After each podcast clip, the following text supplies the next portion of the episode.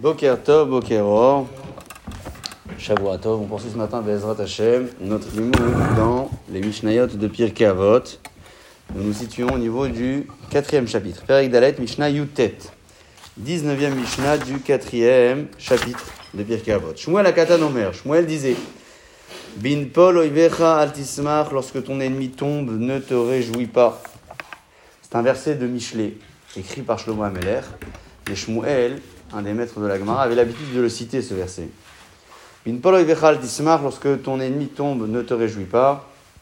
Ou Bikashlo, et lorsqu'il trébuche, Al Yagel Libecha, que ton cœur également ne s'en réjouisse pas. On va définir immédiatement quelle est la différence entre tomber et, trébucher, en tout cas dans le terme ici que le Passouk a employé. Peine et Hachem, de peur qu'Hachem te voit, verra Be'enav, et qu'il soit, tu sois considéré comme mauvais à ses yeux, Veheshiv Me'alav Apo, et la colère qui est tombée sur lui viendra sur toi. C'est un Passouk dans Michelet, effectivement, comme le rappelle le Rabbi Obadiah Barthénora, que citait Shmuel pour réprimander les personnes qui étaient concernées par cela, celles et ceux qui se réjouissaient de la chute des autres, la chute de leur ennemi, Penir Hachem Vera Be'enav, de peur qu'Akadosh considère celui qui s'est réjoui comme le chaliar, comme l'envoyé qui s'est euh, fait plaisir pour remplir ses pulsions, ses besoins, c'est-à-dire qu'en fait, lorsqu'on voit une personne qui tombe et qu'on est, euh, enfin, on, le, on le considère comme, un, comme un, de ses ennemis, on peut être amené à penser que Akadosh Baruch nous a rendu service ici. Hein, on a fait usage d'Akadosh Baruch pour remplir ses pulsions. On n'aime pas ce, cette personne. Hachem, il nous a rendu service, il a fait tomber, il a fait trébucher. On pourrait être amené à penser comme ça. Et c'est ça qui est grave. Et Shiv Apo. Akadosh Baruch n'est pas l'envoyé de personne. Et encore moins euh, euh, dans ce cas où la personne que je n'apprécie pas est tombée. Bien évidemment qu'Akadosh Baruch ne l'a pas fait pour ça. Lui, il est tombé pour une autre raison. Et Shiv Apo. C'est quoi Veheshiv Ça veut dire que la colère qu'Akadosh Baruch pourrait avoir vis-à-vis de celui qui se comporte mal, elle sera détournée, elle viendra sur celui qui s'est réjoui de la chute. Alors parlons maintenant de cette chute. C'est quoi la différence entre Nephila et euh, Bikashlo, Kshila? Nephila, c'est une chute. Bikashlo, on a parlé de quelqu'un qui trébuche. Il explique le commentaire du Yachin. Nephila hainu ezek agufani. Tomber, c'est une chute physique. C'est fait mal. Kishalon, hainu nezek aruchani. Le premier, c'est Goufani, c'est le corps qui, a mal. Le deuxième, c'est Rouhani, c'est la spiritualité qui a mal.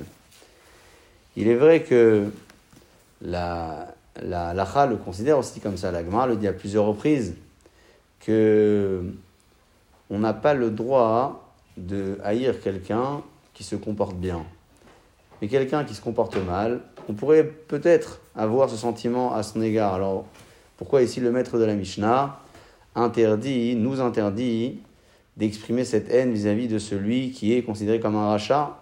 Si on parle de quelqu'un qui est, qui est tombé spirituellement, quelqu'un qui a fauté, alors est-ce qu'on a le droit de le détester ou pas?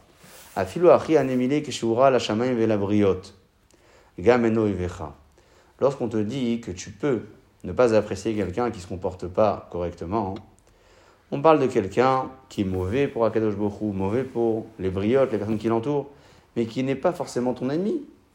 Peut-être un rachat, c'est pas forcément ton ennemi. Si cette personne est ton ennemi, alors tu n'as pas le droit de te réjouir de sa chute. Pourquoi?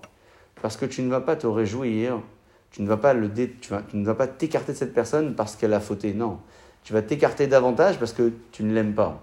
Donc en fait, la cause première pour laquelle on s'écarterait de ce genre de personne n'est plus une cause euh, qui est bonne et qui peut se justifier. Lorsqu'il s'agit de quelqu'un qui se comporte pas bien vis-à-vis de la Torah, vis-à-vis du monde, alors on peut ne pas l'apprécier, s'en écarter, et peut-être c'est comme ça qu'il va revenir son droit chemin. Mais si à la base, ce fauteur est déjà quelqu'un qu'on n'apprécie pas, alors on n'a pas le droit, hein, on n'a pas le droit de s'en écarter et de se réjouir de sa chute. Parce que là, notre distance vis-à-vis de cette personne n'est plus une distance qui est faite avec des bonnes intentions. C'est pas parce qu'il se comporte mal vis-à-vis de Kadosh Baruch non, c'est parce que moi je l'aime pas. Donc dans ce cas-là, le maître de la Mishnah me dit, au contraire, tu n'as pas le droit de te réjouir du comportement de euh, cette personne, même lorsqu'elle tombe. On en tire donc une conclusion euh, de cette Mishnah-là. Lorsqu'on a affaire à quelqu'un qui ne se comporte pas comme il devrait l'être, si cette personne peut faire partie de nos amis, pas forcément, mais n'est pas un ennemi, alors on peut lui exprimer une certaine forme de haine. Alors c'est pas de la haine, mais euh, presque une forme de, de, dégoût vis-à-vis de la chose, pas vis-à-vis du personnage, vis-à-vis du comportement. Il faut, bien, il faut bien distinguer les choses. On n'aime pas ce comportement, on n'aime pas cette façon de faire. On peut, on peut apprécier la, personne, mais ne pas apprécier ce qu'elle fait. Ça, oui, on a le droit de le faire parce que ça pourrait l'aider à revenir sur le droit chemin. Amen.